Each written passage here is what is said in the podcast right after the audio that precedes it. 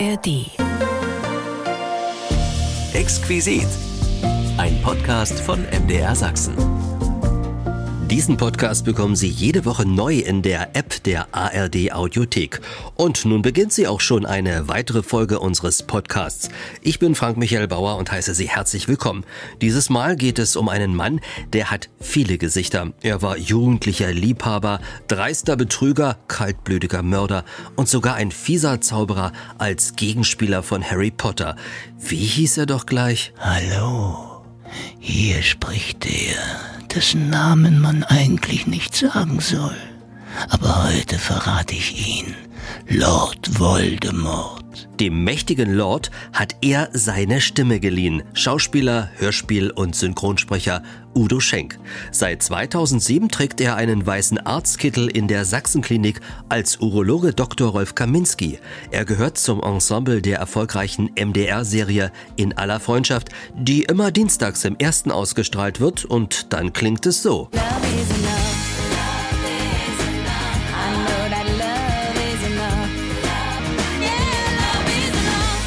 Anlässlich seines 70. Geburtstages hat sich Udo Schenk meinen Fragen gestellt. Und da ist eine Menge bei ihm passiert, egal ob privat, auf der Bühne, im Synchronstudio oder vor der Kamera. Udo ist ein Vollprofi, der immer perfekt vorbereitet ist. Oh, ich habe den Text vergessen. Und beide bei Ihnen? Jeder bei Ihrem Jeder bei seinem. Ich hätte meine Belegwetten übrigens ins Aspirin, ins Aspirin, ins Aspirinmaterial verlegt. Sie sollten Ihre privaten Propolylen. Ja, ja, drehen wir oder drehen wir eigentlich nicht? Ja. Verdrängung ist ein hohes Gut. Dieser wunderbare Abwehrmechanismus hinter Knüte. Ja. Wusste, dass ich da irgendwann mal ins Krauchen komme. Udo Schenk wurde am 11. April 1953 in der DDR in Wittenberge an der Elbe, dicht an der Westgrenze geboren. Ist das runde Jubiläum nur eine Zahl für Udo Schenk? Na, da fragen wir doch mal nach. Haben Sie auch ein bisschen Respekt davor? Ja, Respekt wäre vielleicht der falsche Ausdruck. Ähm, ansonsten, man wird langsam älter und gewöhnt sich, hat genügend Zeit, sich dran zu gewöhnen, dass dann irgendwann auch so ein Datum dasteht mit einer 7 und einer 0 dahinter. Und dann hofft man natürlich, dass noch andere Daten dieser Art kommen. Aber ja, man kann einfach oder man stellt immer häufiger fest, und das wird allen Menschen ähnlich gehen wie mir, dass man ja doch dann auch auf, hm, nicht auf 70, aber man kann sagen auf 50 reflektierte Jahre schon zurückguckt, mehr oder weniger. Und ähm, das ist ähm, aber auch was Schönes, weil man eben die Veränderungen an sich selbst ähm, wahrgenommen hat und ähm, aber auch die Veränderungen in, innerhalb der Gesellschaft. Mhm. Bei Ihrem Namen Schenk, äh, da spiele ich mal gleich drauf an, haben Sie Geschenke erwartet oder sind Sie eher ein Mensch, der sagt, das brauche ich eigentlich gar nicht? Als Kind habe ich gerne was geschenkt bekommen, aber ähm, als Erwachsener ähm, ist es für mich nicht ähm, wichtig. Ich finde es sogar insofern falsch, weil man nötigt andere Menschen, sich etwas auszudenken, um dem anderen ein Geschenk zu machen. Und das halte ich für schwierig. Schön ist, wenn man sich sieht und das ist Geschenk genug. Und manchmal hat man auch eine spontane Idee und die kann auch besonders gut Richtig, werden. Richtig, das ist dann was anderes. Mhm. Apropos spontan, ich muss mal jetzt an meine Tasche gehen und hier ein bisschen wühlen. Und ich habe, brauche gar nicht so lange wühlen, zum Geburtstag gibt es auch von mir jetzt ein kleines Geschenk. Und zwar, ich weiß nicht, ob Sie sowas schon haben. Das ist der Original Lord Voldemort Zauberstab als Kugelschreiber. Also als Kugelschreiber habe ich ihn nicht. Ähm, aber ich habe diesen Zauberstab, weil es gab mal eine Wanderausstellung ähm, über Harry Potter, die auch durch, ich glaube, ganz Europa ging. Aber als sie in Deutschland war, bin ich dazu mal gebeten worden, vor dem Cinemax in, in Berlin am Potsdamer Platz ähm, dabei zu sein, auch was zu sagen als Voldemort und so weiter und so fort. Und da hatte ich dann diesen Zauberstab, weil ich dann natürlich zaubern sollte. Alter, ja, und Aber Sie sind vielen Dank dafür. Ja, da ist sogar noch so ein Halter dazu und dann kann man das auf den Schreibtisch stellen und dann kann man den Deckel oben abmachen und hat einen Kugelschreiber. Großartig, na da freue ich mich ja sehr. Das ist zum Beispiel so eine gelungene Überraschung. Wunderbar. Vielen und wir müssen Dank. noch dazu sagen, er ist natürlich die Stimme von Lord Voldemort. Deswegen deswegen auch dieses Geschenk. Fantasy, Harry Potter. Haben Sie als Kind Märchen gemocht, Fantasy? Also ich glaube, das erste Märchen, was ich wirklich bewusst gesehen habe, war das kalte Herz, was ja gleichzeitig auch ein richtiger Filmklassiker inzwischen ist. Regisseur Verhoeven. Und jedes Kind, glaube ich, mag Märchen.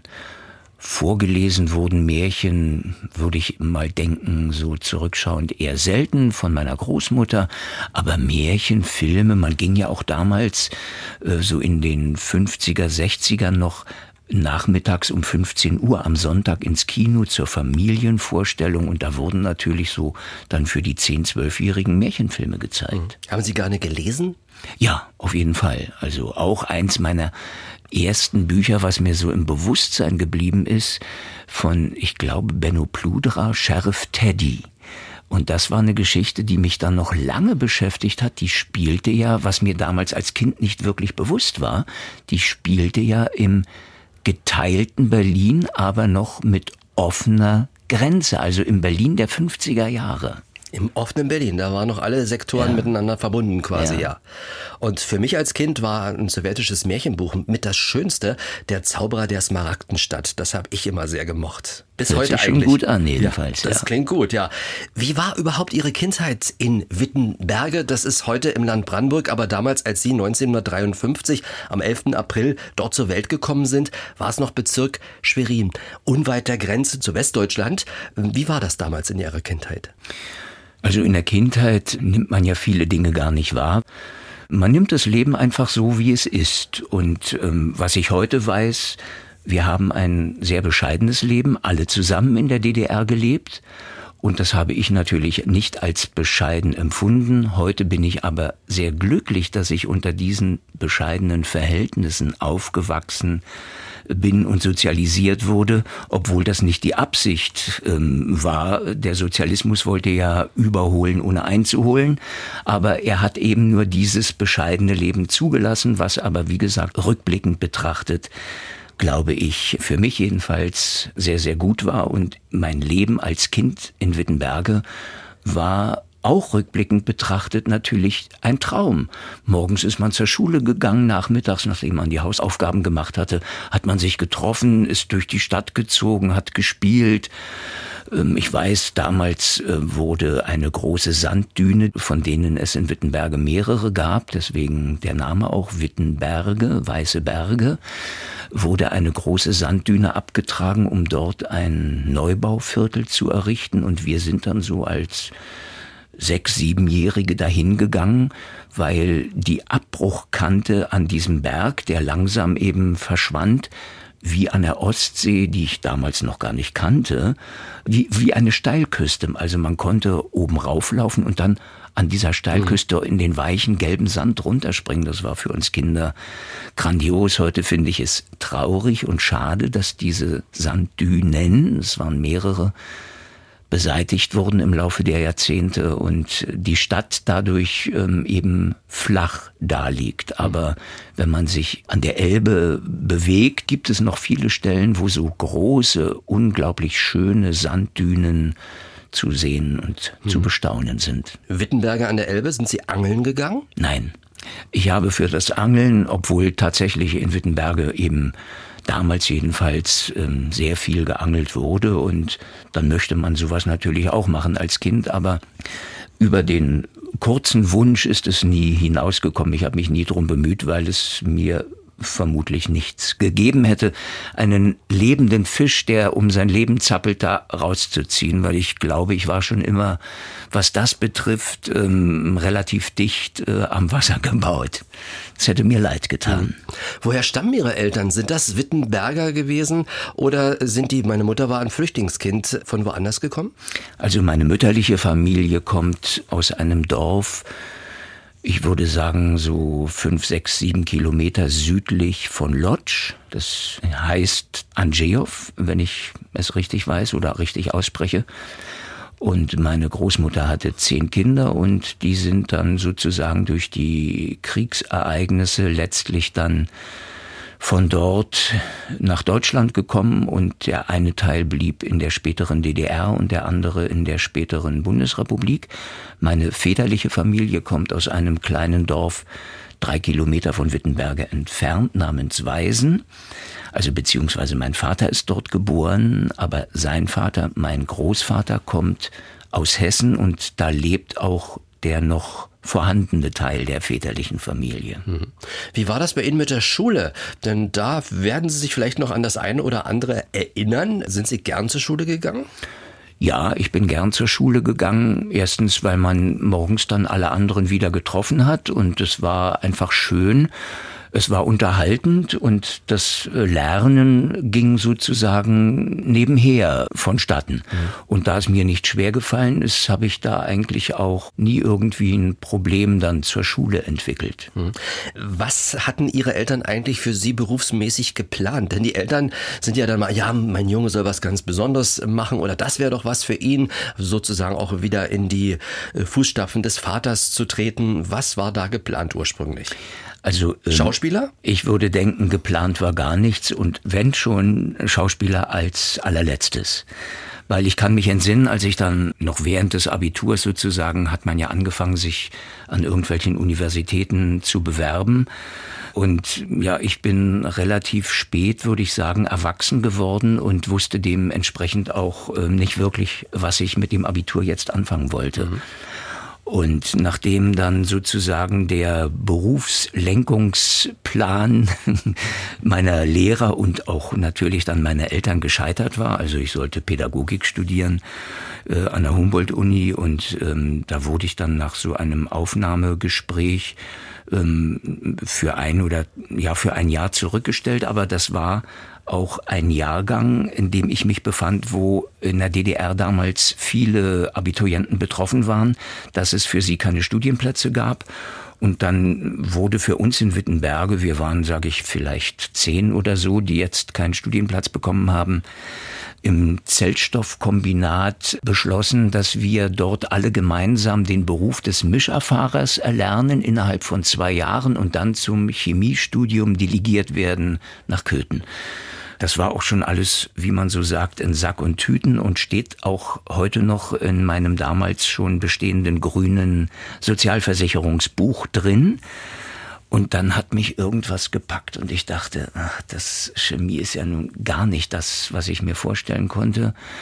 Ich war in den Naturwissenschaften, sage ich mal, ganz normal begabt oder unbegabt. Und so entstand langsam in mir so der Gedanke, Schauspieler wäre eigentlich nicht schlecht, obwohl ich dazu auch keine wirkliche Beziehung hatte. Gab es keinen Zirkel in der Schule oder sowas, der das Nein. hätte auslösen können? Nein, sowas gab es damals jedenfalls bei uns nicht. Es gab auch kein Theater, es gab das Landestheater Parchim und Stendal, die bei uns gespielt haben. Und da habe ich zweimal vielleicht in meinem Leben eine Märchenvorstellung gesehen.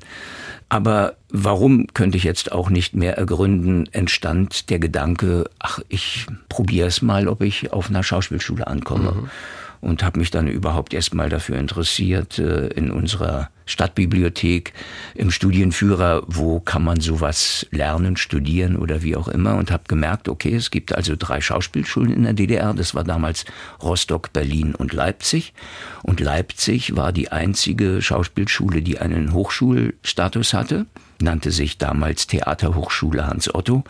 Man hat vier Jahre studiert und mit einem Diplom abgeschlossen, musste eben auch eine schriftliche, also eine theoretische Arbeit über die Schauspielerei oder zu irgendeinem Thema schreiben. Und ich dachte damals völlig naiv, gut, jetzt habe ich Abitur gemacht, also bewerbe ich mich an einer Hochschule. Mhm. Und habe die beiden anderen sozusagen völlig außen vor gelassen. Und es gab dann einen Eignungstest zu dem erstmal alle, die sich beworben haben, eingeladen wurden. Das ist dann so ein Prozedere, was über Wochen stattfindet. Und aus diesen vielleicht zwei, 3.000, die sich da beworben haben, werden circa 40, 50 rausgesiebt. Äh, diese 40, 50 kommen dann zu einer Aufnahmeprüfung einige Wochen später und daraus wurde dann das Studienjahr sozusagen rekrutiert. Also ich habe beides bestanden und fing dann eben an zu studieren. Und auch das wurde von meinen Eltern, weil das war ja der Ursprung jetzt der Frage oder meiner langen Ausführung, meinen Eltern war es mehr oder weniger egal, würde ich jetzt mal so unterstellen. Hauptsache, er macht irgendwas Vernünftiges. Und sie waren damit natürlich nicht so glücklich, weil sie nicht wussten oder sich nicht vorstellen konnten, wohin die Reise als Schauspieler im Leben dann geht. Also ich konnte es mir auch nicht vorstellen. Ich wollte gerade sagen, als Sie sozusagen Ihren Weg angefangen haben, haben Sie gedacht manchmal auch, oh Gott, auf was habe ich mich da eingelassen? Absolut. Also nach dem ersten Studienjahr oder während des ersten Studienjahres ähm, habe ich mich dann in Leipzig mit jemandem von der DHFK befreundet, weil ich immer sportlich war und in verschiedenen Vereinen was gemacht habe. DHFK, Deutsche Hochschule für Körper, Kultur und Sport, müssen wir mal einflechten. Richtig, danke. Zum Glück hat aber irgendetwas in mir sozusagen gesiegt und ich bin quasi an der Schauspielschule geblieben und im zweiten Studienjahr war dann dieser Gedanke auch komplett weg. Nach dem zweiten Studienjahr ging man dann in Leipzig, das ist auch, glaube ich, heute noch so an dieser Schule, ging man an ein Vertragstheater als Student für die letzten zwei Jahre, hatte neben der Tatsache, dass man abends mit den Schauspielern dieses Theaters auf der Bühne stand, hatte man natürlich Szenenstudien und andere theoretische Fächer oder auch praktische wie ähm, Sprecherziehung und sowas alles. Aber man hat eben schon mit auf der Bühne gestanden, was ich ganz wesentlich für eine Ausbildung fand, weil man nicht theoretisch sozusagen die Schule beendet hat, sondern mit einer praktischen Erfahrung und dadurch vielleicht mit einer geringeren Arroganz eines jugendlichen Schauspielers von einer Schule dann ans Theater kam, sondern wir hatten uns schon ein paar blutige Nasen geholt und wussten, was am Theater sozusagen wesentlich ist und sind dann mit diesen Haltungen und Einstellungen und Erfahrungen ans Theater mhm. gekommen und das fand ich, also rückblickend jedenfalls, extrem wichtig. Der Udo aus Wittenberge, war der ein Draufgänger? Oder liebte er es eher doch in der zweiten Reihe nicht ganz so aufzufallen? Man lernt ja an der Schauspielschule wirklich die Selbstreflexion. Also was jeder Mensch macht. Aber äh, die meisten Menschen tun es unbewusst. Wir haben gelernt, das ganz bewusst zu machen und auch dabei äh, möglichst zu versuchen, mit sich ganz ehrlich in diese Selbstreflexion zu gehen oder in dieses Zwiegespräch. Und ich würde sagen, aus der Erfahrung der damaligen Zeit heraus, ich war natürlich ehrgeizig wie jeder, der auf eine Schauspielschule geht oder überhaupt jeder Mensch, wenn er etwas lernt, entwickelt einen gewissen Ehrgeiz. Der ging bei mir aber nie so weit, dass ich unbedingt in der ersten Reihe stehen wollte. Aber der Ehrgeiz hat mir geboten, dass das sozusagen mein Ziel ist. Ähm, ich habe es jetzt nicht wirklich angestrebt, aber es hat sich dann ja irgendwie auch so ergeben, weil ich am Theater in Zusammenhängen sozusagen gearbeitet habe, dass ich in meiner Jugend und auch jungen Haftigkeit immer so ein Alleinstellungsmerkmal im Ensemble hatte. Das bedeutete also, ich hatte kaum sozusagen Konkurrenz in diesem Segment und das hat mich dann irgendwie automatisch, zumindest in diesem Rollenfach, dann quasi immer nach vorne gestellt. Mhm. Ob es ähm, jetzt positiv oder negativ war, das vermag ich gar nicht mal ähm, zu sagen. Haben Ihnen Ihre Eltern eigentlich mal gesagt, warum Sie Udo heißen?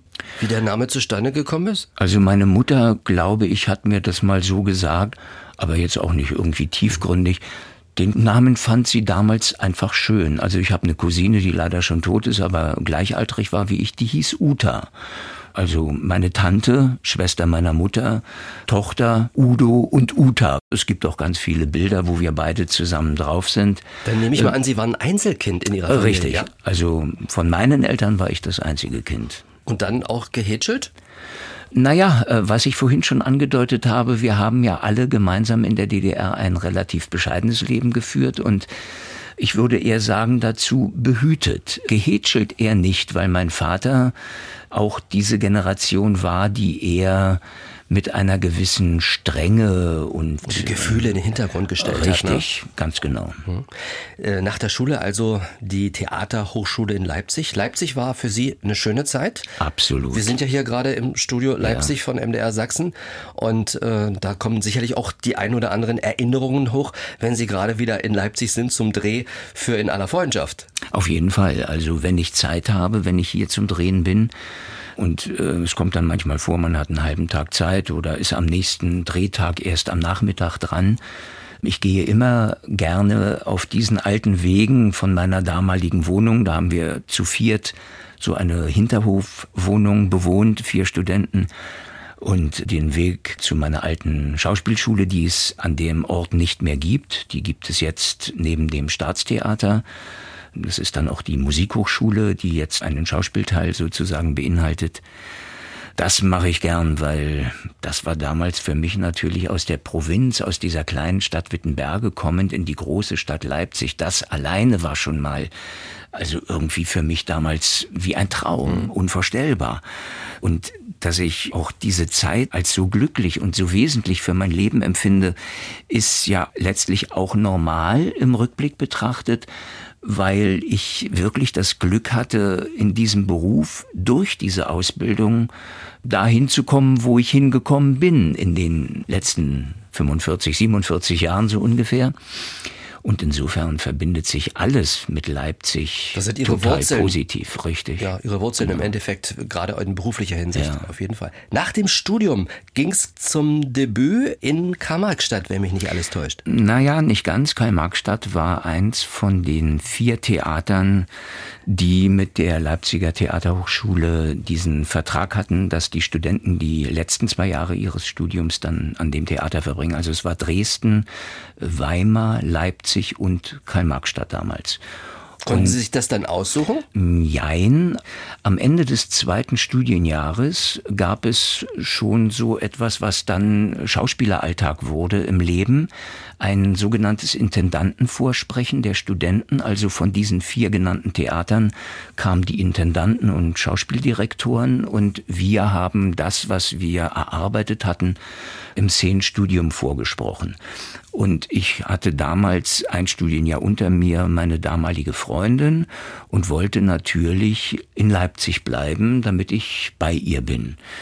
Aber nach diesem Vorsprechen sprach mich dann der Intendant von Karl-Marx-Stadt, ähm, Herr Meyer, und ähm, er war nicht Schauspieldirektor, der andere, sondern aber einer der wesentlichen Regisseure in Karl-Marx-Stadt, Piet Drescher. Der war mit seinem Intendanten zu diesem Vorsprechen da. Die beiden sprachen mich an. Sie würden mich gern in Karl-Marx-Stadt haben. Da habe ich mir dann zum Glück auch gesagt, naja, wenn die dich haben wollen, dann bist du doch da besser aufgehoben, als wenn du hier in Leipzig dich sozusagen mit Gewalt vielleicht reindringst. So bin ich nach Karl-Marx-Stadt gekommen und dann hat sich auch sehr schnell gezeigt, dass das also die absolut richtige Entscheidung war, weil ich habe dort im Prinzip die Position eines Schauspielers eingenommen, der dann nämlich zur Armee musste für anderthalb Jahre. Gefke, Geffi genannt damals, und ich habe verschiedene Rollen von ihm übernommen. Michael Gwistek, den viele ja kennen, der war auch in Karl-Marx-Stadt und ging dann an die Volksbühne zu Benno Besson und auch für Micha Gwistek habe ich dann eine Rolle in einem Stück namens Gavroche übernommen. Und so habe ich eben als Student im Prinzip die Position eines Schauspielers schon ausgefüllt, mit allem, was dazugehört. Und bin also nicht quasi als Anfänger oder Abgänger gerade von der Schule dann ins erste Engagement gekommen, sondern schon mit der zweijährigen Erfahrung wie das ist, auf der Bühne zu stehen und zum Beispiel im Opernhaus in Karl-Marx-Stadt im Weihnachtsmärchen die Hauptrolle zu spielen vor einem Zuschauerraum gefüllt mit 800, 900 Kindern. Das war großartig. Es wurde dann auch vom DDR-Fernsehen aufgezeichnet und war insofern auch meine erste Fernseharbeit, die dann meine Eltern wiederum im Fernsehen sehen oh. konnten. Und damit war dann auch quasi sozusagen das Eis gebrochen, dass sie meinten eben doch, das war dann die richtige Entscheidung. Und als dann klar war, dass ich aus diesem oder nach Ende der äh, Schauspielschulzeit ans Maxim Gorki Theater nach Berlin gehen werde, weil der Regisseur Piet Drescher inszenierte am Maxim Gorki Theater Februar 75 ein Stück, da war ich ja noch Student. Ein Stück, was damals viel gespielt wurde in der DDR, nahm mich als jugendliche Hauptrolle mit. Und der Intendant des Maxim Gorki Theaters, Albert Hetterle, hat dann nach der Premiere mir gesagt, also wenn ich möchte, er würde mich engagieren. Und da haben Sie sich gefreut. Das war natürlich, ja, wie man so sagt, der Sechser im Lotto. Mhm. Das Märchen vom Soldaten und der Schlange war das Debüt in Karl-Marx-Stadt. Da hatten Sie ja irgendwie auch schon mit Fantasy zu tun gehabt, wenn man es genau nimmt. Richtig, das war also auf der großen Bühne des Opernhauses weil das Schauspielhaus war ja sehr klein und hatte keinen, wie es so heißt, Schnürboden, in dem die Kulissen nach oben gezogen werden konnten. Aber im Opernhaus gab es die ganze Theatertechnik, um die damaligen Illusionen auf der Theaterbühne eben Realität werden zu lassen.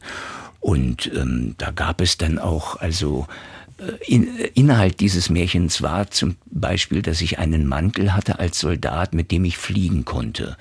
Und dann war vom dritten Rang durch den Zuschauerraum ein dünnes Drahtseil, was man nicht sehen konnte, gezogen und an diesem Drahtseil schwebte dann eine, ich würde sagen, so 40 Zentimeter große Puppe, wie ich in dem Kostüm, auf die Bühne, so in, im Dunklen verschwand sie und ich kam dann quasi hervor, als wäre ich gerade durch den Zuschauerraum geflogen. Ein Drahtseilakt. Ja, sowas wurde dort damals gemacht und ähm, um die Illusion, weil die Kinder haben natürlich gesehen, das ist ja eine Puppe, ähm, aber Kinder sind da eben trotzdem dankbar. Aber um die Illusion dann auch weiterzuführen, ich kam dann hinter einem Baum hervor, tat so, als wenn ich gerade gelandet wäre. Und ein paar Minuten später verschwinde ich wieder hinter diesem Baum und da stand dann ein Kleindarsteller in einem originalen Kostüm wie ich, der an einem Flaschenzug hing. Ähm, ich verschwand hinter dem Baum, der kam hinter dem Baum vor, so als wäre, würde es aus dem Publikum so aussehen, ich bin hinter dem Baum nur rumgelaufen, weil irgendwas an mir zieht, jetzt komme ich wieder vor und dann konnten die Kinder sehen, wie der Kleindarsteller dann an meiner Stelle sozusagen langsam im Schnürboden verschwand, fliegend. So wurden damals die Illusionen erzeugt, die heutzutage natürlich ganz andere sind. Von 1975 bis 85 waren Sie engagiert am Maxim Gorki Theater. Sie hatten schon gesagt, das war wie ein Sechser im Lotto. Die Jahre, die Sie dort verbracht haben, sind Sie Ihnen auch so wie ein Sechser dann vorgekommen in der DDR? Diese zehn Jahre, die Sie dort spielen durften, konnten, spürte man Druck oder wie, wie war das? Also was den Beruf betrifft, auf jeden Fall. Also ähm, ich war von Kollegen umgeben, die ich ähm, eben vorher aus dem Fernsehen oder aus dem Kino kannte. Und die haben Sie auch akzeptiert? Die haben mich, ähm, also äh, meine erste Rolle noch als Student, das Stück hieß Der ältere Sohn. Ähm, der Autor Vampilov, also es war wie gesagt ein sowjetisches Stück, was damals viel gespielt wurde. Mein Vater spielte in dem Stück Jochen Thomas.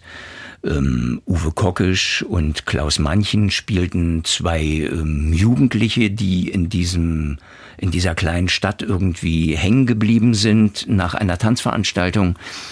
Also von solchen Leuten sozusagen war ich umgeben als noch Student und ich glaube, heute kann ich das so sagen, also auch ohne jede Eitelkeit, ich habe alles richtig gemacht und ich habe es so richtig gemacht, ähm, dass man mich also von gleich auf jetzt sozusagen als Kollegen akzeptiert hat. Als die erste Spielzeit begann, wurde mir dann eröffnet, äh, wir werden ein Stück machen, ähm, die letzten von Maxim Gorgi, Regie, heute vielleicht vielen unbekannt, aber unter Theaterleuten damals die Koryphäe in der DDR, Professor Wolfgang Heinz, der auch über Jahre Intendant des Deutschen Theaters war, der inszenierte dieses Stück am Maxim Gorki Theater und brachte vom Deutschen Theater die großartige Lissy Tempelhof mit, die leider auch schon verstorben ist. Und Alfred Müller zum Beispiel spielte meinen Onkel, Albert Hetterle, mein Intendant, spielte meinen Vater. Also das war sozusagen Katja Parüla, eine meiner Schwestern, ähm, Svetlana Schönfeld, äh, eine jüngere Schwester. Das war sozusagen, wie man heute sagt, der Cast ähm, dieser Inszenierung. Aber was für mich eben ganz wesentlich und wichtig war, die Arbeit mit ähm, Wolfgang Heinz, weil er mochte mich auch, weil ich eben noch ein richtiges Kind offensichtlich war. Und er merkte ähm, an der Begabung, von der ich jetzt mal behaupte, dass sie da war, ist noch dieses und jenes ähm, zu verändern, zu verbessern. Der Diamant kann noch geschliffen werden. Ähm, danke. Aber es war tatsächlich so, ähm, ich habe damals so ähm, ein bisschen geglaubt, naja, die Schauspielzeit, es war irgendwie verlorene Zeit, ich hätte doch eigentlich gleich hier engagiert werden können. Ähm, so nach dem Motto, ich habe ja da eh nichts gelernt. Aber durch die Arbeit mit Professor Heinz habe ich tatsächlich begriffen, was ich in den vier Jahren gelernt habe und wie wichtig es war, diese vier Jahre in einem geschützten Raum sich mit dem zu beschäftigen, was ich jetzt abends auf der Bühne mache.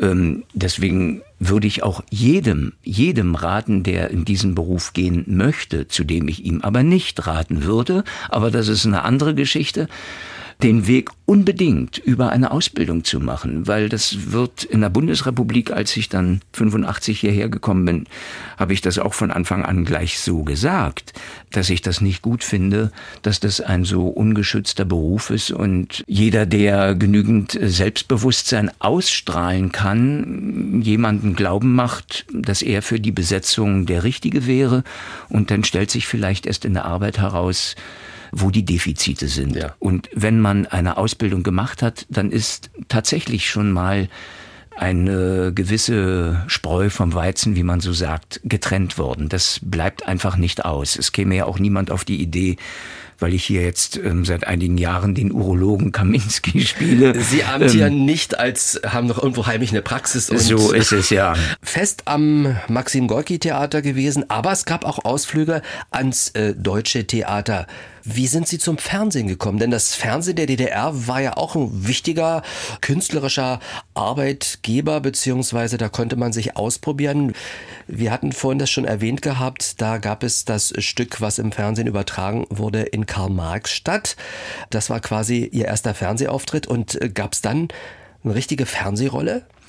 Also ich war dann am Maxim Gorki Theater, habe meine erste Premiere da gehabt und das war ja auch eine komplett andere Zeit als heute. Man hat sich nicht irgendwo beworben, es gab noch keine Videorekorder, man wusste nicht mal, dass es sowas geben wird irgendwann.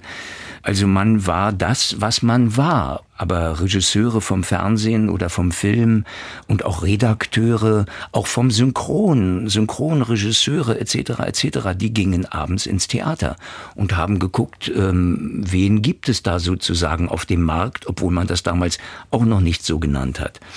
So kam ich sowohl zu meiner ersten Synchronarbeit wie auch zu meiner ersten Fernseharbeit. Ich bekam eines Tages einen Anruf, weil ich als ähm, privilegierter Schauspieler in der Hauptstadt natürlich ein Telefon haben musste, damit man immer erreichbar ist, falls jemand krank wird und abends äh, eine Umbesetzung stattfinden muss, bekam ich einen Anruf vom Besetzungsbüro des Fernsehens der DDR und man würde mir gern ein Drehbuch schicken und das kam dann auch und es, auch das war sozusagen wie mein erstes Engagement. Ich, es hat sich gedreht. Es war mir. wie im Schlaraffenland. So ist es. Also eigentlich unvorstellbar. Und wie hieß das Stück? Das äh, Stück hieß Schau heimwärts Engel. Das ist ähm, ein amerikanischer Roman von Thomas Wolfe, so ein autobiografischer Roman. Und das wurde von dem damals in der DDR sehr bekannten Regisseur Gerd Keil inszeniert fürs Fernsehen der DDR.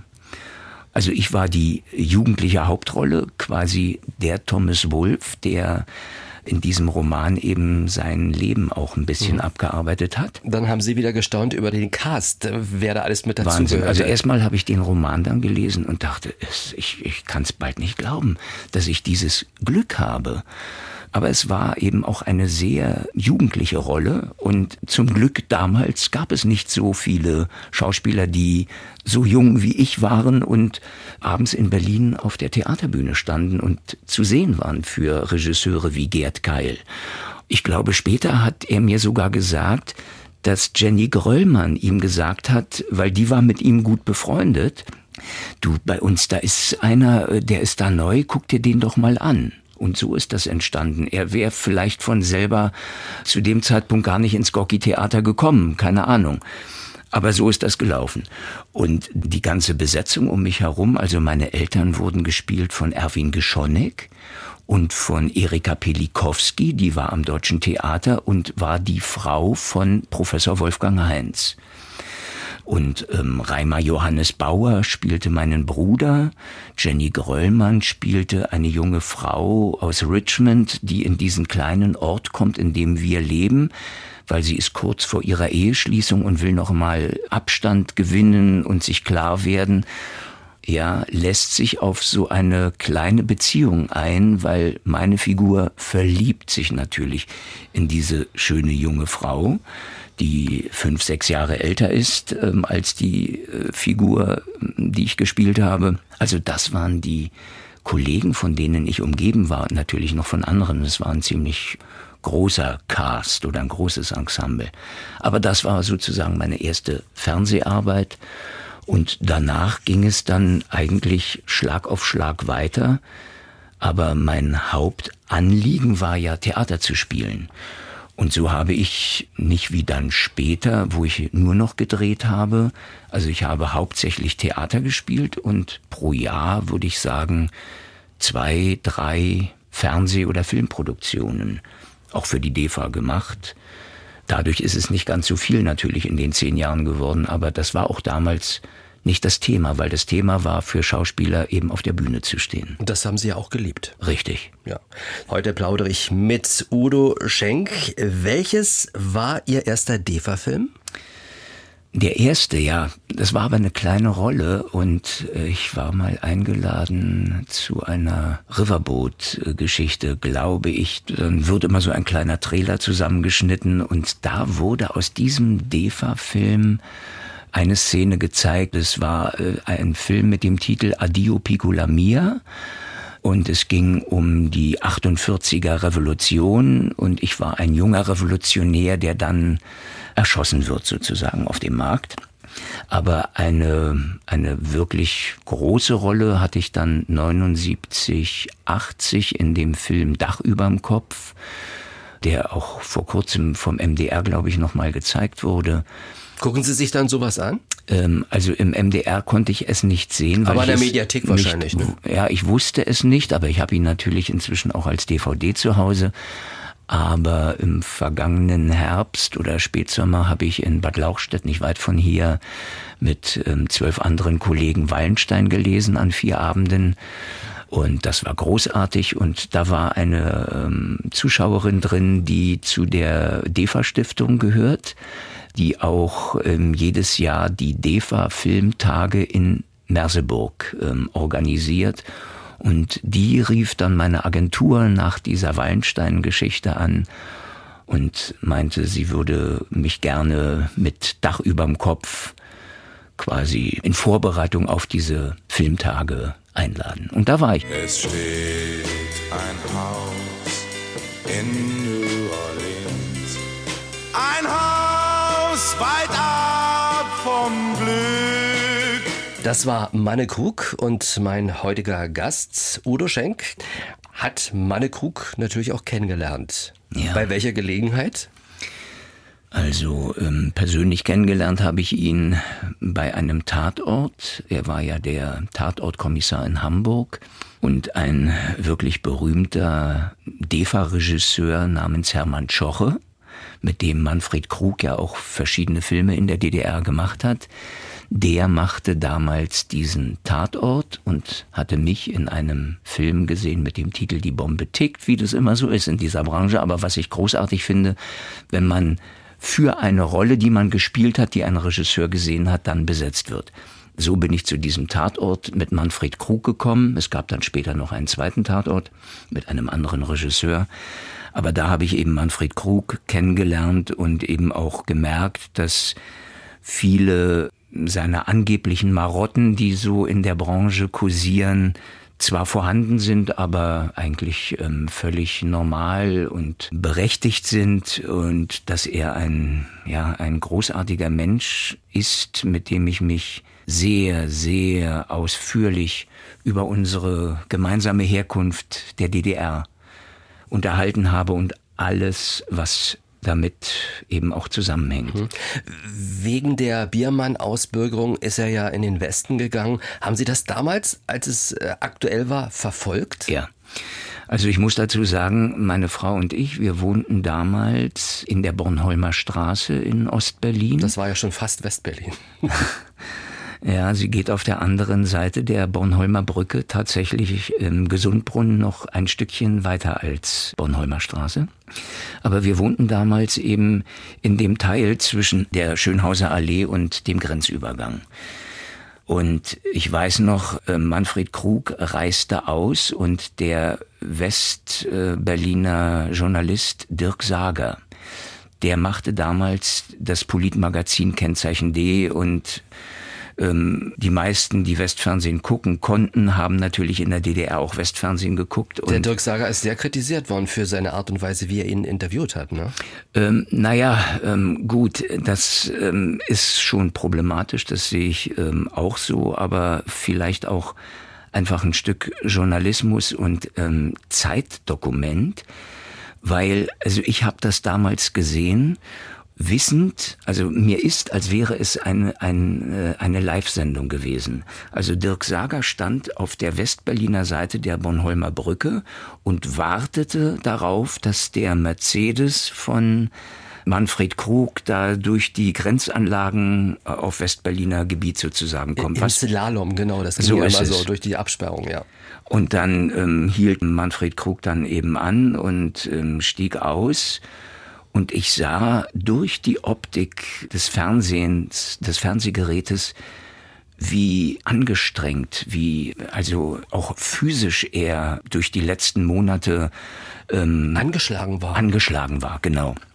Und Dirk Sager, wie das dann so üblich ist, wollte nun von ihm ein Statement hören und Manfred Krug hat sich auch, darüber habe ich dann auch mit ihm natürlich ausführlich geredet. Er hat sich später noch sehr darüber aufgeregt, wie ja, er ihn gefragt hat. Ja. Richtig, er hat sich also versucht, wacker zu schlagen und dann gab es einen Moment, ich kann jetzt nicht mehr sagen, was die Frage war, aber Manfred Krug versuchte darauf zu antworten und man konnte zugucken, wie ihm sozusagen die Tränen hochkamen, die Stimme versagte und er sich vor laufender Kamera kurz entschuldigend so von der Optik wegdrehte, weil er die Tränen halt nicht zeigen wollte, sich gesammelt hat und die Kamera hielt für diese gefühlten Stunden, es waren natürlich nur Sekunden, einfach drauf bis Manfred Krug sich wieder umdrehte und dann die Frage beantwortete.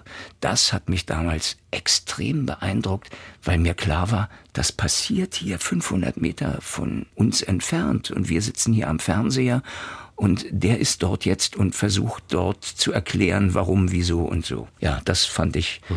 beeindruckend und ähm, später, als wir uns dann kennenlernten und uns sehr, sehr viel unterhalten haben, das war eben dann auch nochmal hochinteressant, quasi von einem Zeitzeugen das, was er erlebt hat und später in dem Buch abgehauen, aufgeschrieben hat, aus seinem Munde nochmal zu hören mit allem für und wider und wie was entstanden war und wie was eigentlich zu bewerten ist. Das war sehr spannend.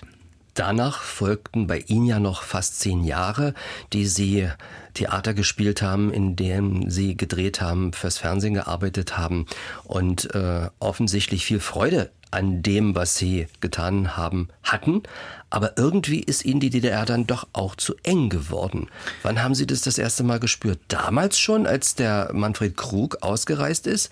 Oder, wie gesagt, es dauert ja doch noch eine Weile bis 1985, wo Sie sich dann entschlossen haben, in den Westen zu gehen. Was passierte da? Also ähm, ich muss wirklich ähm, der Ehrlichkeit halber sagen, das begann mit der Ausbürgerung von Wolf Biermann nach seinem Konzert, wozu ihn der DGB nach Köln eingeladen hatte. Und am nächsten Tag nach dem Konzert äh, wurde in den Westnachrichten und natürlich auch in der aktuellen Kamera ähm, natürlich mit unterschiedlicher Tonalität gesagt, dass Manfred Krug nicht mehr in die DDR zurückkehren wird.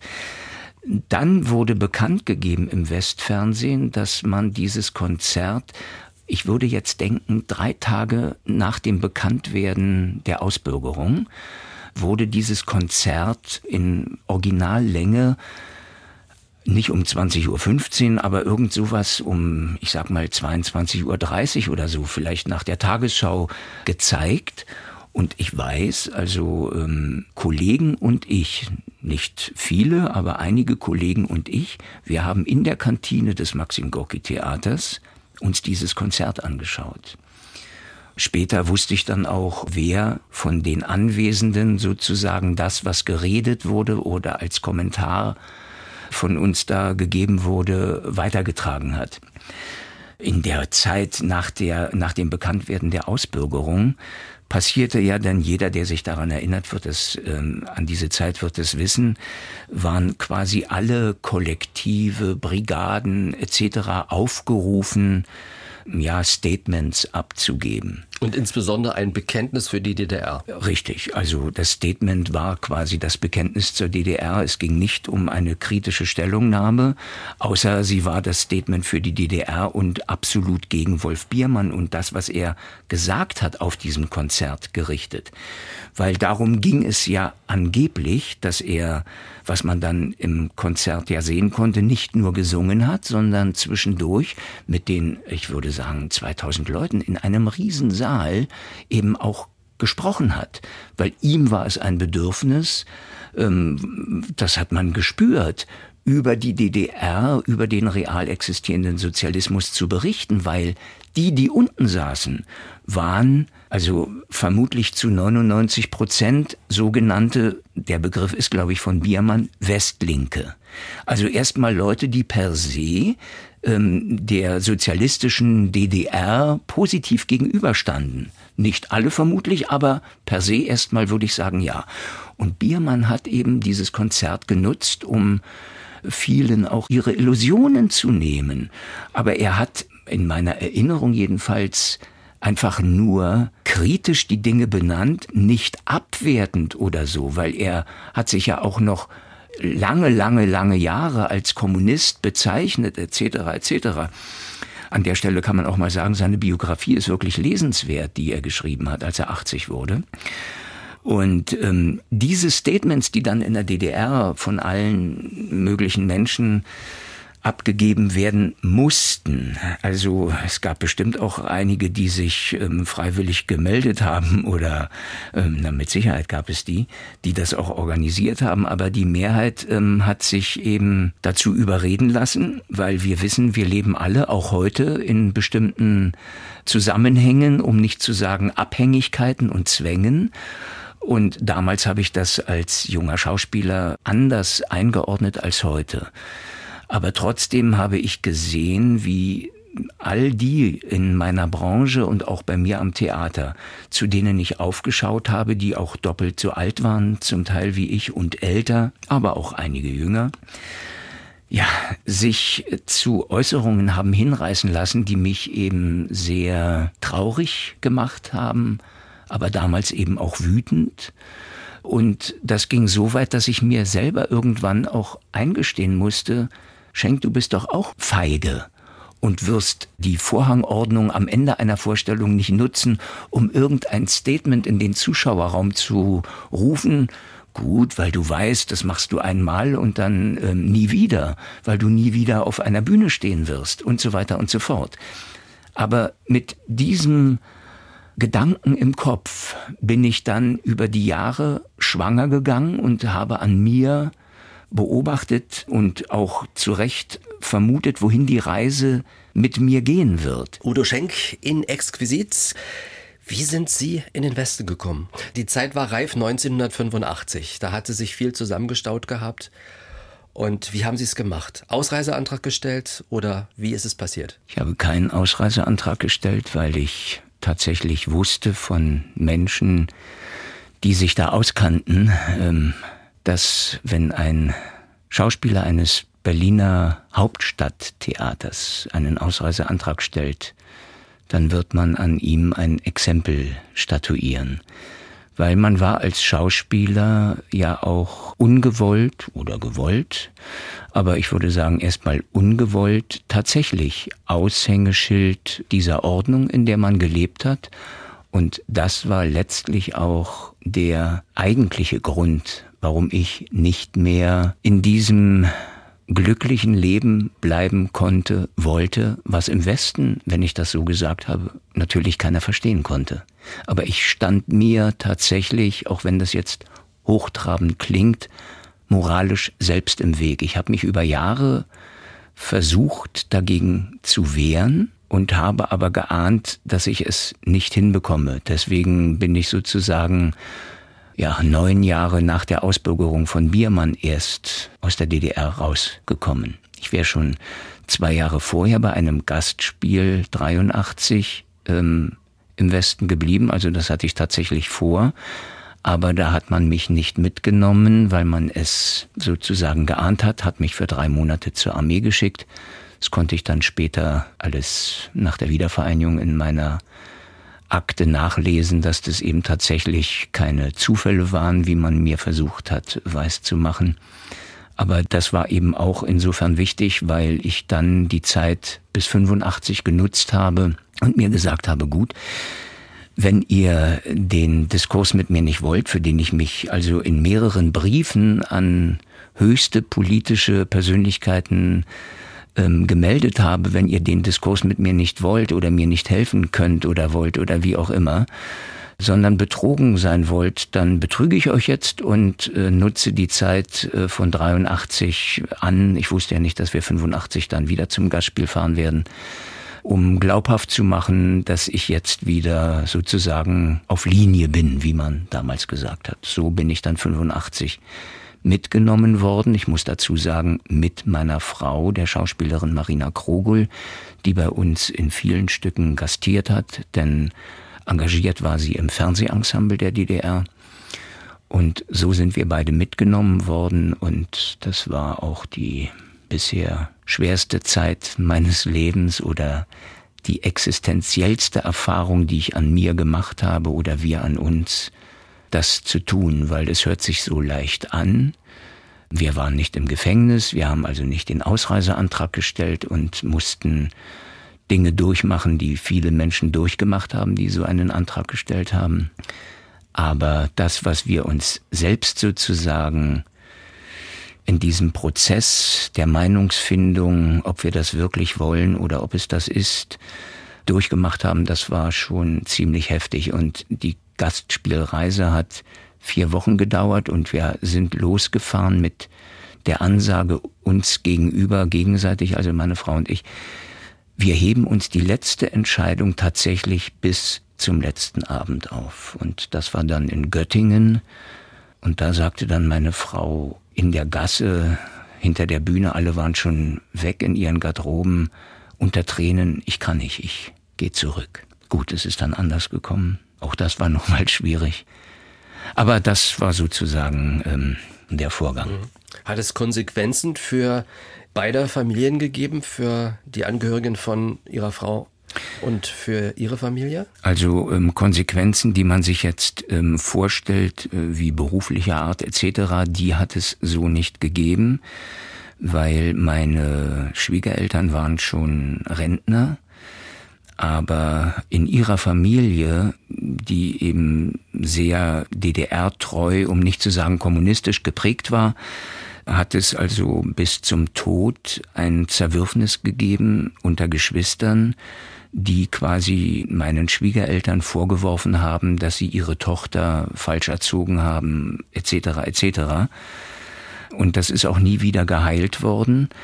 Aber ein anderer Onkel sozusagen aus dieser Familie, der 94 Jahre alt geworden ist und seit seiner Jugend Kommunist war. Mit dem habe ich viele Gespräche geführt.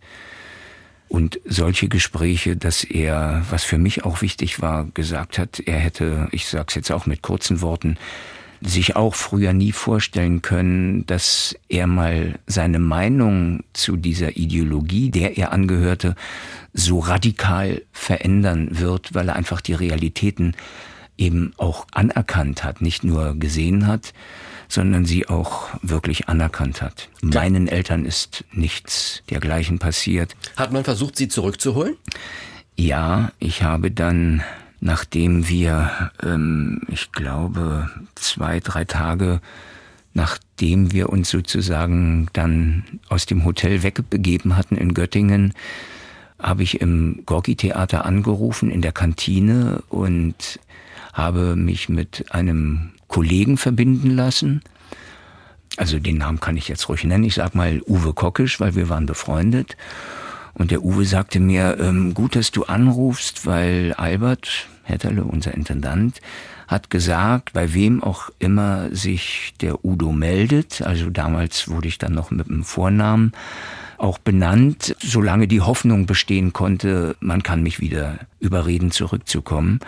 Man soll mir sagen, ich soll ihn unbedingt persönlich zu Hause privat anrufen. Das habe ich dann auch getan weil mir natürlich klar war, dass er als Intendant um die ganze Vorgeschichte ja auch wusste, weil ich vorhin angedeutet habe, ich habe also dreimal sehr lange handschriftliche, also zehn, zwölf Seiten lange Briefe an Kurt Hager, an Erich Honecker, an den Kulturminister Hoffmann geschrieben und habe sehr viel erklärt und beschrieben von mir, immer mit dem Ergebnis, dass ich dann bei der Staatssicherheit Abteilung Kultur äh, vorstellig werden musste und man mir gedroht hat, was dann eben darin mündete, dass ich mal für drei Monate zur Armee geschickt wurde und nicht mit zum Gastspiel fuhr, obwohl ich in zwei von drei Stücken die Hauptrollen gespielt habe, war auch wichtig zu erkennen, natürlich ist jeder ersetzbar, und auch du, Udo Schenk, bist ersetzbar. Also es war auch eine wichtige Erkenntnis für mich.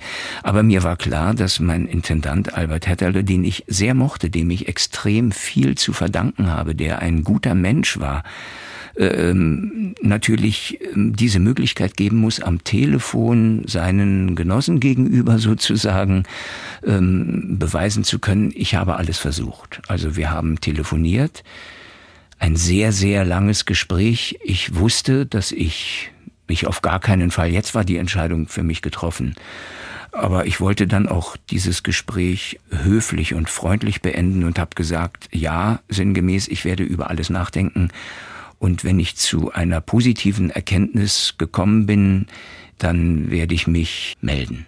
Wo haben Sie sich niedergelassen? Nicht in Göttingen. Nein, wir sind dann einige Tage später ja, ähm, ich weiß jetzt nicht, ob es, aber ich sage es einfach mal, wir haben uns, ähm, sage ich mal, drei, vier Tage versteckt, in Anführungsstrichen versteckt, ähm, bei einer Cousine, ähm, die ich auch nicht angegeben hatte auf einer Adressliste. Vermutlich hat man es aber doch gewusst, aber vermutlich auch nicht, denn ich wusste von anderen, man wird versuchen, rauszubekommen, wo ich bin, um dann den persönlichen Kontakt zu finden, mich zu überreden und im schlimmsten Fall auch mit Gewalt in die DDR zurückzubringen. Auch das hat es gegeben. Ich glaube, hier im Leipziger Theater hat es diesen Fall gegeben, ähm, dass jemand vom Gastspiel mit einem Diplomatenauto sozusagen aus der Bundesrepublik in die DDR zurückgebracht wurde. Das wollte ich alles verhindern, deswegen haben wir uns quasi ähm, diese Zeit da bei der Cousine aufgehalten, sind dann von Hannover aus nach West-Berlin geflogen, sind in West-Berlin, weil ich eben glaubte, wenn man zehn Jahre im Ostteil der Stadt gearbeitet hat, ist das im Westteil der Stadt vielleicht aufgefallen. Und ich konnte mir damals eben nicht vorstellen, dass es für einen Westberliner einfacher ist, nach Paris zu fliegen, als abends spontan ins Theater in Ostberlin gehen zu können. Spontan ging es auch nur, wenn man einen bundesdeutschen Pass hatte. Als Westberliner musste man immer zehn Tage vorher einen Passierschein beantragen. Also das war alles kompliziert. Wusste ich damals natürlich nicht. Bin also mit meiner Frau nach Westberlin zurückgeflogen von Hannover Und ähm, diese Cousine hatte einen Freund bei der Berliner Polizei, der uns dann am Flughafen abgeholt hat, wo ich noch dachte, meine Güte, muss man hier nicht so eine Welle machen.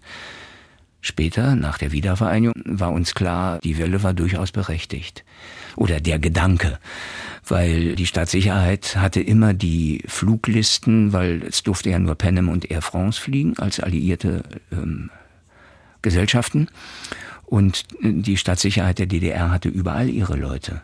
Gut, wir sind also unter Polizeischutz vom Flughafen Tegel ins Notaufnahmelager Marienfelde gefahren. Dort wähnten wir uns sicher, was wir letztlich auch waren. Aber auch das nur noch mal zur Erinnerung. Der damalige Leiter von Marienfelde bekam nach der Wiedervereinigung das Bundesverdienstkreuz für seine langjährige Tätigkeit, bla bla bla. Und wenige Monate danach, weil dann die Aktenlage eben einsichtig wurde und nicht alles vernichtet werden konnte, kam heraus, dass er eben nicht nur langjähriger Chef von dem Notaufnahmelager Marienfelde war, sondern auch für die Staatssicherheit gearbeitet hat. Diener zweier Herren. So ist es. Ja, das staunte man dann immer wieder. Wie ist der Neuanfang oder ja, der Neuanfang muss man ja sagen in West-Berlin, also in westlichen Gefilden gelungen? Mussten Sie lange warten? Mussten Sie zum Arbeitsamt? Richtig.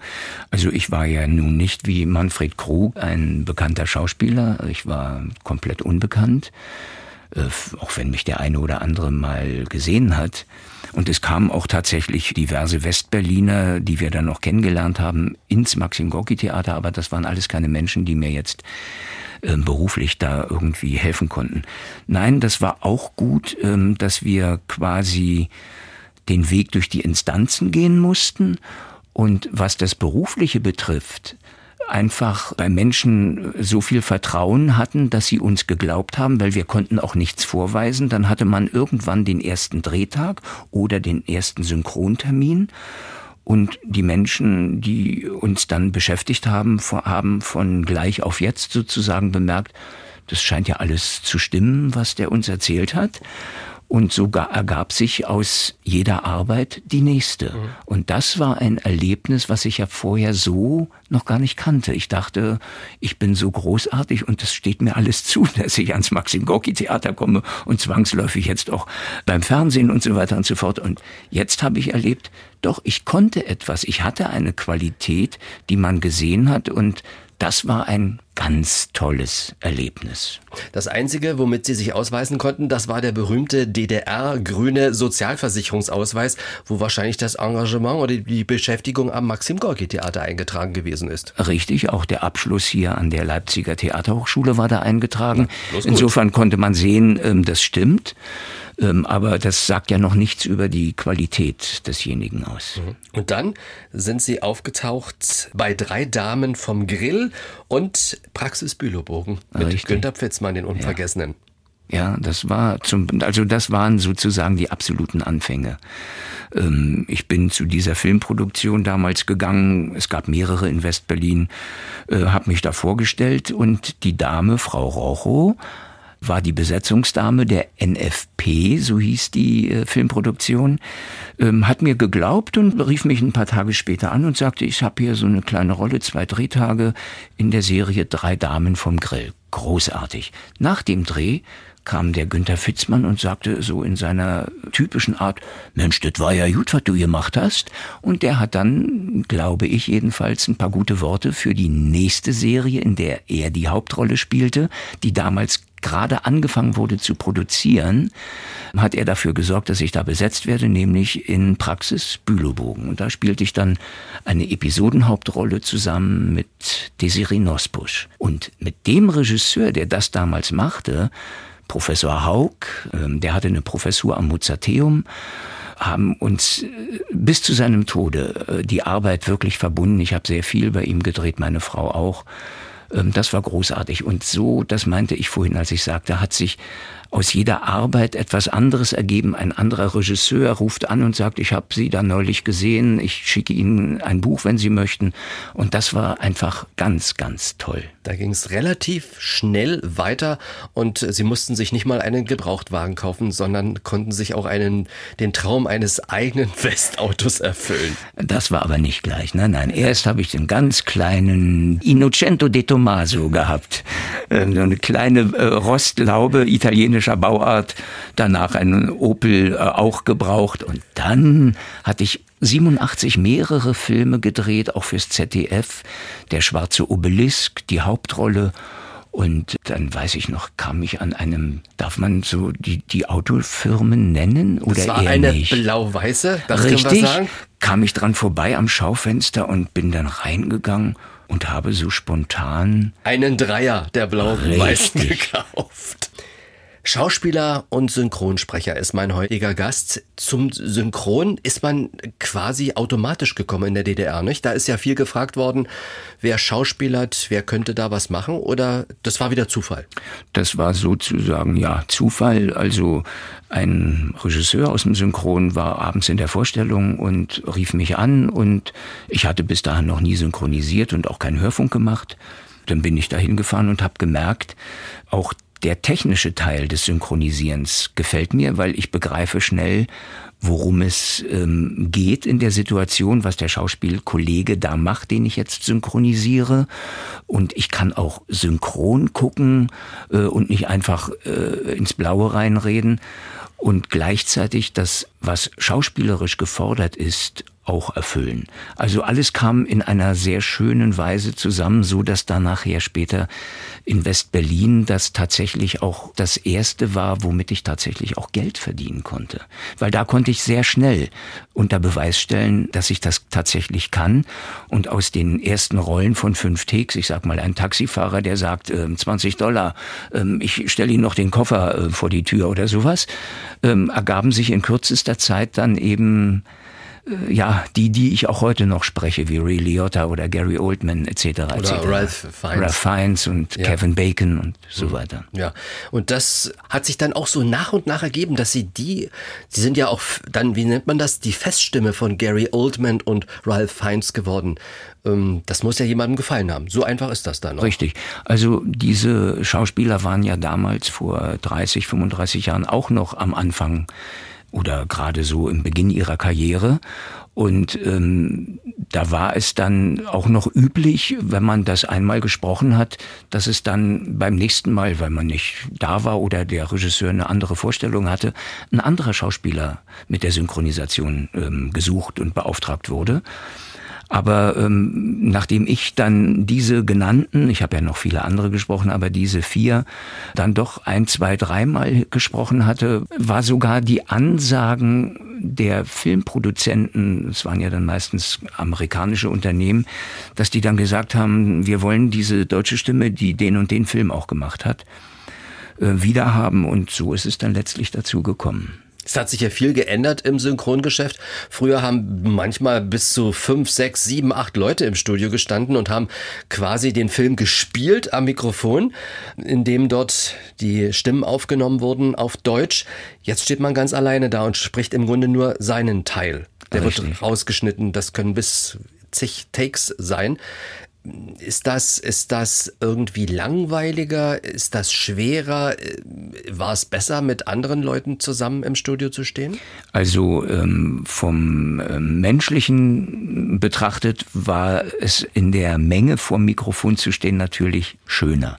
Aber äh, man muss dazu auch sagen, in West-Berlin damals wurde auch am Mikrofon beim Synchronisieren geraucht. Also dann hat der eine, der neben einem stand, mal schnell den Rauch noch nach hinten weggepustet und dann geredet. Und man hat sich auch den Platz sozusagen vor dem Mikrofon geteilt, wenn man zu viert da stand und hat einen Western synchronisiert oder irgendeinen Kriegsfilm, der in Vietnam gespielt hat und so weiter und so fort. Ähm, Das gab es in der DDR äh, nicht, dass da geraucht wurde. Das wurde hauptsächlich in Johannisthal, in Berlin Johannisthal gemacht. ne? Richtig, DEFA-Synchron hieß das. Aber ähm, heute betrachtet, dass man einzeln aufgenommen wird, wenn man die Hauptrolle spricht. Wenn es jetzt äh, um kleinere Rollen geht, dann stehen immer noch zwei, drei Leute am Mikrofon. Aber wenn man die Hauptrolle spielt, äh, ist das wirklich auch eine große Konzentrationsfrage. Und da ist es tatsächlich besser, wenn man alleine aufgenommen wird und nicht mit noch jemandem, der dann vielleicht die Aufnahme versemmelt hat, weil er zu früh gesprochen hat, zu spät gesprochen hat, wie auch immer, oder der Regisseur was auszusetzen hatte und man das dann nochmal machen muss und dann selber sozusagen aus irgendeinem Grund nicht gut war. Das ist einfacher, wenn man es alleine macht. Hm. Sie synchronisieren ja häufig auch Schurken, Bösewichte, zwielichtige Typen. Woran liegt das? Da passt Ihre Stimme am besten wahrscheinlich dazu. Naja, ich habe ja auch äh, in den vielen oder in den letzten Jahrzehnten hauptsächlich im Film Bösewichte gespielt.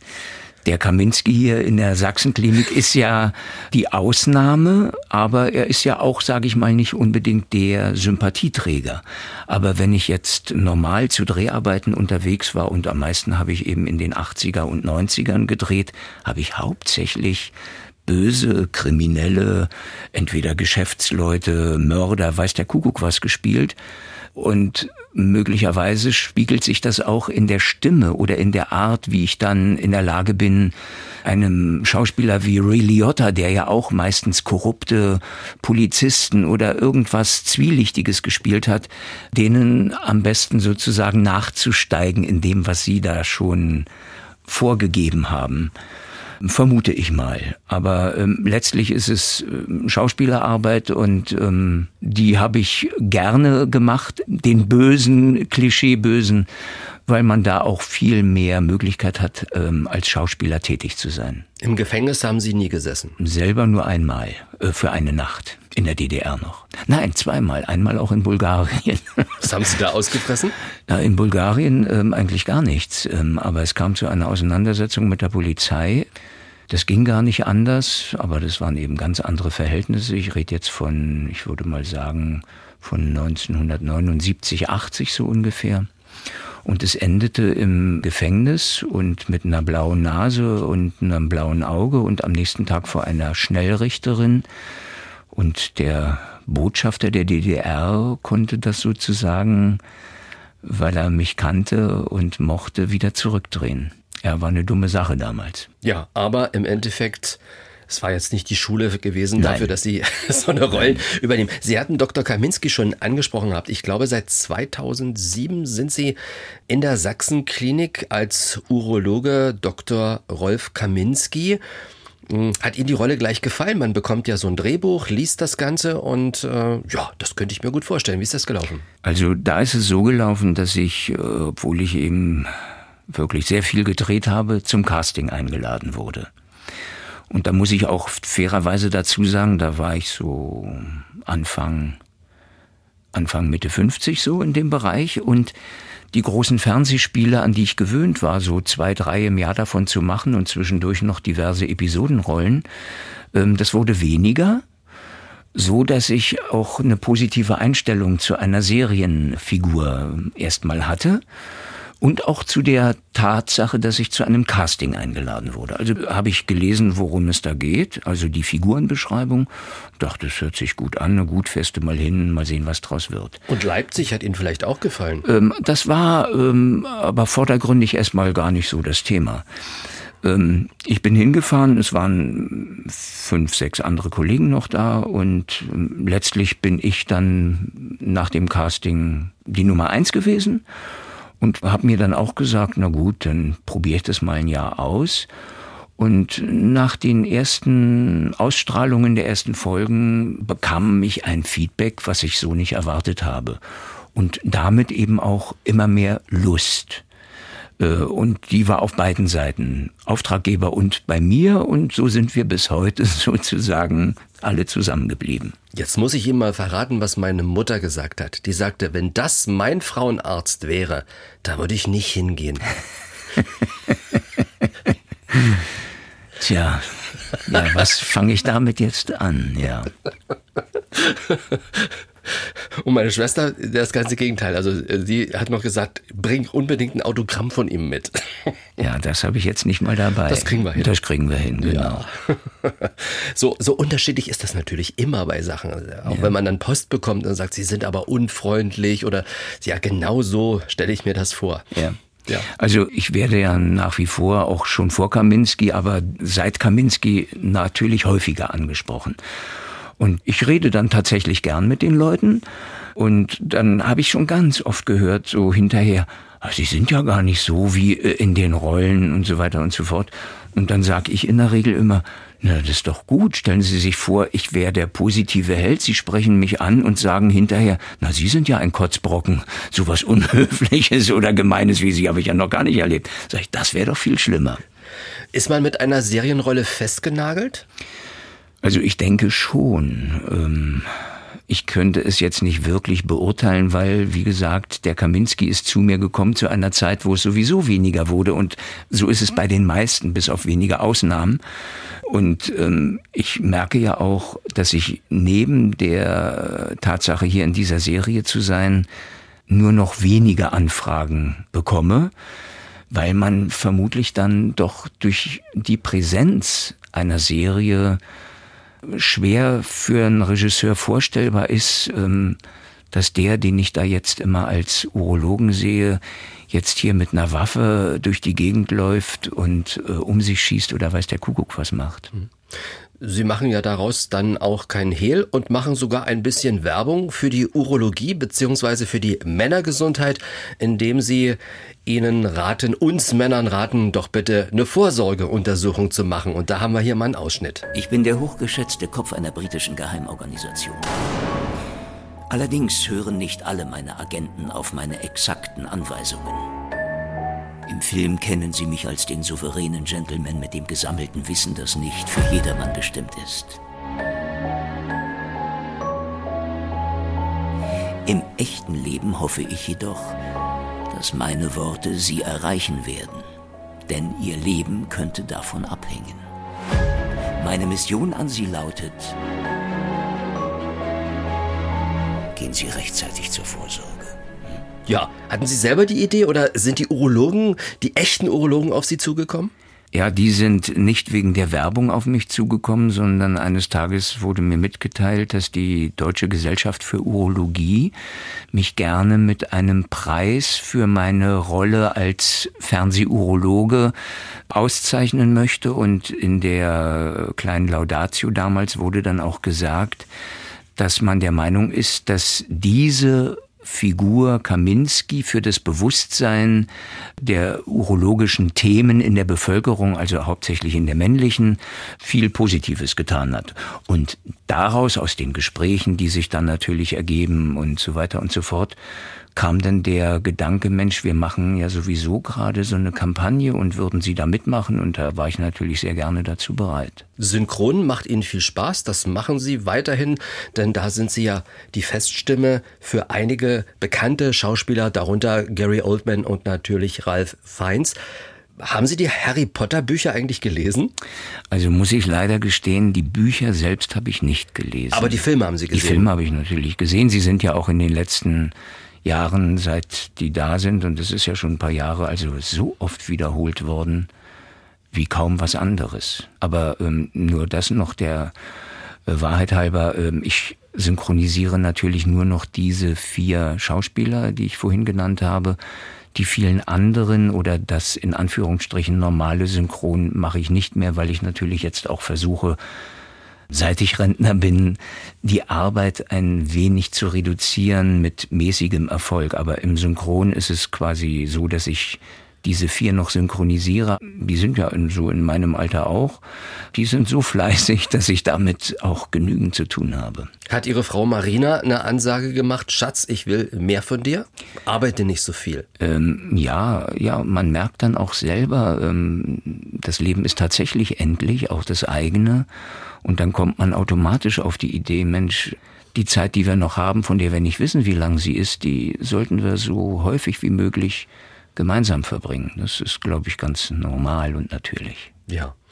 Dann bedanke ich mich für dieses wunderbare Gespräch. für dieses ausführliche Gespräch. Ich wünsche Ihnen alles, alles Gute nochmal und bleiben Sie vor allem gesund. Vielen, vielen Dank. Das war unser Podcast mit Schauspieler, Hörspiel und Synchronsprecher Udo Schenk. Bald kreuzt er wieder im ersten auf, in der Sachsenklinik als Dr. Kaminski. Bei der Gelegenheit kann ich Ihnen gleich mal unsere Hausarztsprechstunde von MDR Sachsen mit Frau Professor Dr. Antje Bergmann empfehlen. Hören Sie doch mal rein in unseren Hausarzt-Podcast. Den finden Sie ebenfalls in der App der ARD Audiothek. Ich bin Frank Michael Bauer. Vielen Dank für Ihr Interesse. Welches Thema, welche Menschen würden Sie interessieren? Schreiben Sie eine Mail an exquisit.mdr.de. In einer Woche erwartet Sie eine neue Podcast-Folge. Bis dann. Exquisit, ein Podcast von MDR Sachsen.